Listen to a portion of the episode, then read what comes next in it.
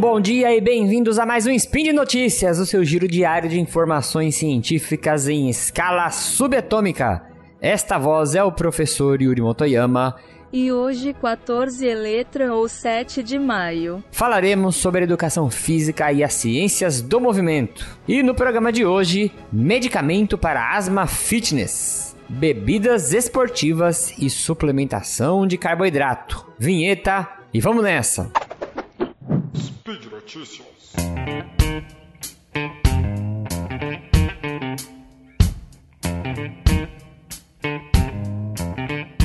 O que, que um medicamento para asma tem a ver com o aumento de massa muscular e o emagrecimento? Vou falar uma palavrona aqui para vocês, um palavrão: receptores adrenérgicos beta 2. Esse nome é estranho, mas isso são receptores que nós temos nas células que quando eles são ativados, eles podem mudar o metabolismo dos músculos e o metabolismo lá nas células de gordura.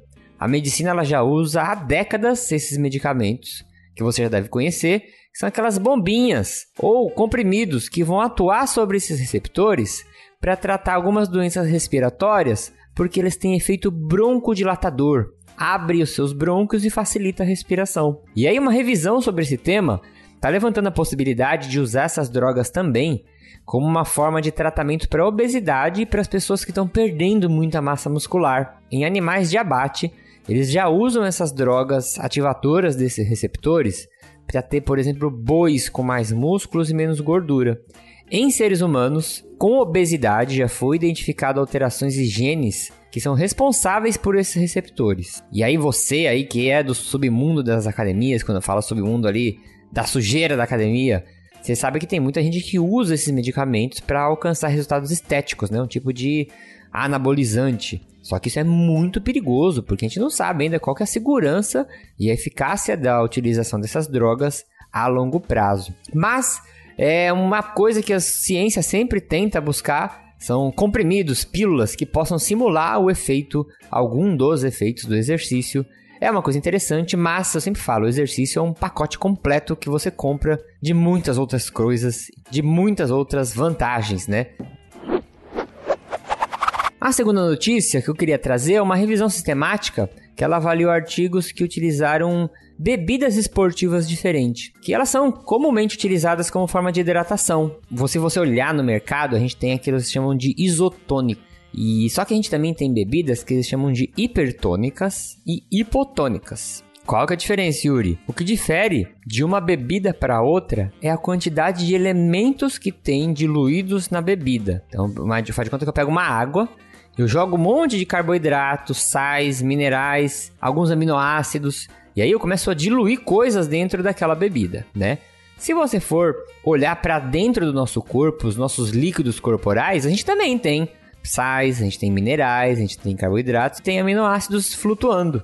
Então, quando a gente chama de bebidas hipertônicas, a concentração dos elementos da bebida, desses elementos que eu falei que estão diluídos lá, elas são maiores que o do nosso corpo. Quando a gente chama de bebidas isotônicas, que é a maior parte que você vai ver nas prateleiras do mercado aí, a concentração de elementos ela é parecida com o do nosso corpo. Eles tentam deixar igual, mas né, é difícil ficar igualzinho, mas fica bem parecido. E as hipotônicas, a concentração de elementos é menor que o nosso corpo. A proporção desses elementos para a água é menor. E eles observaram que para hidratação, as bebidas hipotônicas elas são mais eficientes para você que faz exercícios de longa duração. Ah, Yuri, eu faço uma aula, uma hora de aula de spinning. Vou beber isso aí? Não, uma hora não é longa duração. Longa duração são pessoas que fazem exercícios aí que vão para três horas para mais. Então, você pega lá o pessoal do Beco da Bike, faz tempo que eu não cito eles aqui. Eles vão fazer uma prova de ciclismo, vai de uma cidade para outra, ficam horas, às vezes até dias, né, pedalando. Isso é longa duração. Maratona, isso é longa duração, tá? Então, cuidado para você também não se enganar eu sempre falo que essas bebidas que são vendidas em prateleira de mercado, ela tem um monte de outras coisas lá, né? Tem muitos estudos que comparam até com água e não vê tanta diferença. Essas bebidas esportivas que eu tô falando aqui, que eles viram nessas pesquisas, São bebidas que eles usam lá no esporte profissional. Se você comprar lá uma bebida do mercado e for comparar com uma bebida que um jogador de futebol toma lá no campo, que vocês veem que às vezes eles estão tomando ali, o gosto é completamente diferente, né? Se a gente vendesse as bebidas esportivas que os atletas usam de verdade, que as que são equalizadas desse jeito que eu falei aqui, com a concentração de elementos com relação à água, se colocasse isso na prateleira não venderia porque o gosto é horrível, tá? Então quando eu tô falando de bebidas esportivas, a gente tá falando de bebidas específicas que você pode comprar sim, que não são essas bebidas que tá junto com os refrigerantes, com chazinho, né? Não essas coisas não. Beleza? E último, já que nós estamos falando de suplemento, muitos estudos são feitos com suplementos à base de carboidratos, que aí você pode ter a própria bebida, como eu falei, as bebidas na notícia anterior, algumas têm carboidratos que ajudam na reposição dos carboidratos que a gente vai gastando durante o exercício.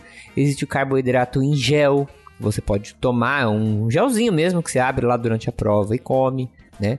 E tem gente que às vezes opta por comer uma banana, às vezes a digestão é um pouco mais complicada, mas às vezes até comer algum outro tipo de carboidrato. Então, essas suplementações são muito utilizadas em modalidades de exercício de longa duração, né? O ciclismo, a corrida, maratona, maratona aquática. Porque é, isso gasta bastante energia, né? Então você precisa ir de uma forma ir se nutrindo conforme a prova vai passando. Só que ainda tem bastante discussões sobre quando que eu vou suplementar, a dose que eu vou suplementar, o que que eu vou suplementar. Tomo gel, bebo, como alguma coisa. E aí um grupo de cientistas da Grécia, eles fizeram uma, uma meta-análise para ver o efeito agudo dessas soluções de carboidrato no desempenho do exercício prolongado. Então eles beberam, tá?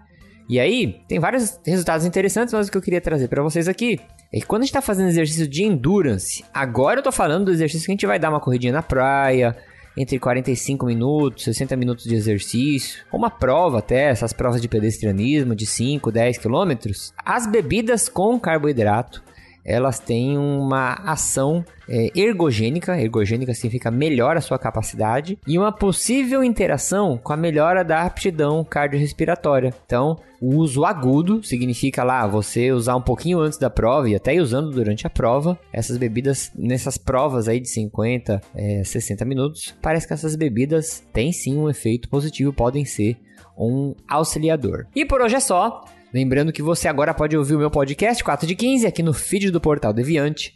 E aí, se você gosta de ciência, de movimento, de exercício, tenho certeza que você vai gostar lá do nosso conteúdo. Todos os links citados estão no post. E deixe também lá o seu comentário, elogio, crítica, declaração de amor e formas de salvar a vida do Tarek. Lembro ainda que se você quiser ajudar esse podcast, que vai da física até a educação física, nós contamos com seu apoio no patronato do SciCast, no Patreon no Padrim ou no PicPay.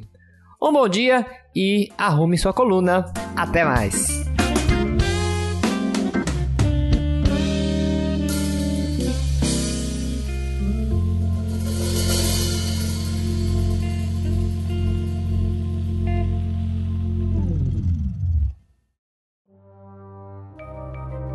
Este programa foi produzido por Mentes Deviantes. deviante.com.br